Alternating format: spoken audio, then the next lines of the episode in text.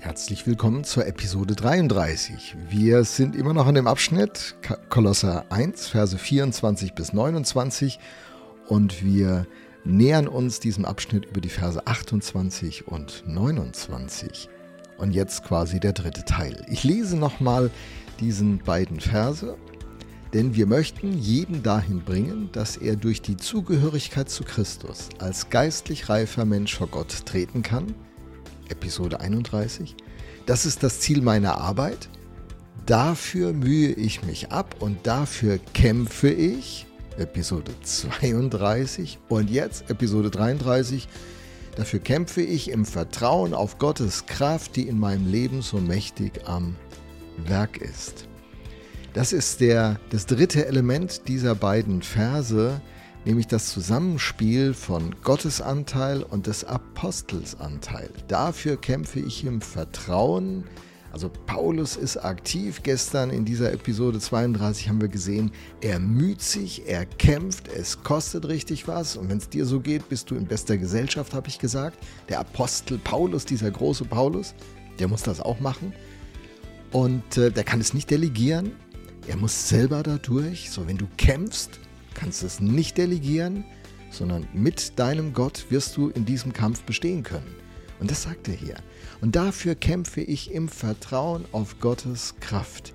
Er wird aktiv und vertraut auf etwas, was Gott tut. Er vertraut auf die Kraft von Gott, die Dynamis von Gott.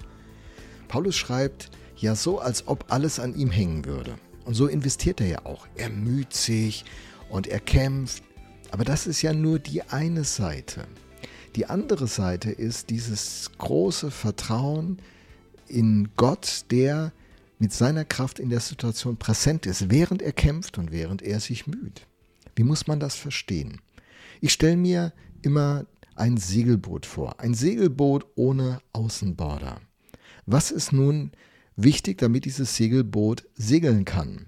Der Wind, der es in Bewegung setzt, oder die Segel, die Winden, die Seile, die Mannschaft, die weiß, was sie machen soll. wenn ich mir dieses Bild vorstelle und äh, dann auf die biblischen ähm, Bilder zurückgreife, weiß ich, der Wind, der Ruach Gottes, ist der Heilige Geist. So Gottes Kraft, der Heilige Geist ist wie der Wind, der dieses Schiff des Paulus in Bewegung setzt. Ohne Wind wird dieses Schiff nicht in Bewegung kommen. Gleichzeitig gilt aber, wenn das Wind keine Segeln hat, wenn die Rollen auf dem Schiff nicht geklärt sind, wenn das Schiff technisch nicht in Schuss ist, wenn die Mannschaft kaum nautische Kenntnisse hat, dann werden sie sich auch nicht richtig in Bewegung setzen können. Weil Gottes Kraft wirkt, macht die Mühe und der Kampf, den Paulus kämpft, Sinn. Und die Kraft von Gott wirkt mächtig in der Situation, schildert der Apostel. Gottes Kraft hebt die Mühen und die Kämpfe des Paulus nicht auf, sondern sie werden zu einem Kanal, seine Mühe und seine Kämpfe, durch die die Kraft von Gott sich zeigt, offenbart, fließt, wirkt. Die Kraft hat nicht die, die, äh, die Erfahrung oder das Erlebnis zum Ziel, dass du Gott spürst, dass du seine Nähe spürst. Das ist ein Nebenprodukt. Die Kraft von Gott, die in der Situation bei Paulus wirkt, hat das Ziel, dass die Mühe und der Kampf, den er da investiert, zum, zur Wirkung kommt, zum Ergebnis kommt. Und was ist das Ergebnis, das er anstrebt? Der verwandelte Mensch, der reife Nachfolger, der vor Gott stehen kann. Und ähm, diese Kraft, sagt er, die ist so mächtig in meinem Leben am Werk. Und das ist eine gute Frage, die ich mir auch stellen muss. Ist mein Leben offen für diese Kraft von Gott? Hat der Heilige Geist diesen Raum? Habe ich ein gesundes Verständnis? Denke ich, Gott würde an meine Stelle treten? Wenn ich nur irgendein Gebet spreche, irgendeine magische Formel im Namen Jesus vielleicht abschließe?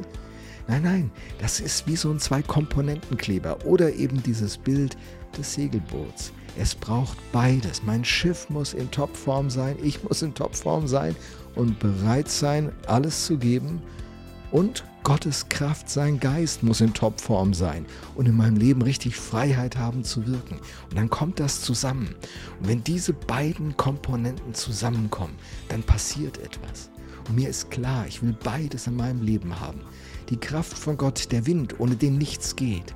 und gleichzeitig will ich fleißig sein und Hingabe leben, weise werden, klug agieren, meine Talente und Fähigkeiten an den Start bringen, kluge Strategien und Strukturen in die Kirchen bauen, in denen ich mitverantwortlich bin. Eines nicht ohne das andere. So kommt die Frage am Ende, die sich aufdrängt. Ist denn Gottes Kraft aktiv in deinem Leben? A und B, bist du denn fleißig und engagiert, mit richtig viel Mühe und Hingabe und bereit auch zum Kampf am Start? Es geht um was. Wir sollen alle vollkommen werden, zu geistlich reifen Christen, Teleos, mündig, erwachsen, zielgerichtet. Hey, lebe fokussiert. Öffne dich für Gottes Wirken in deinem Leben und gib dein Bestes, dein Herz.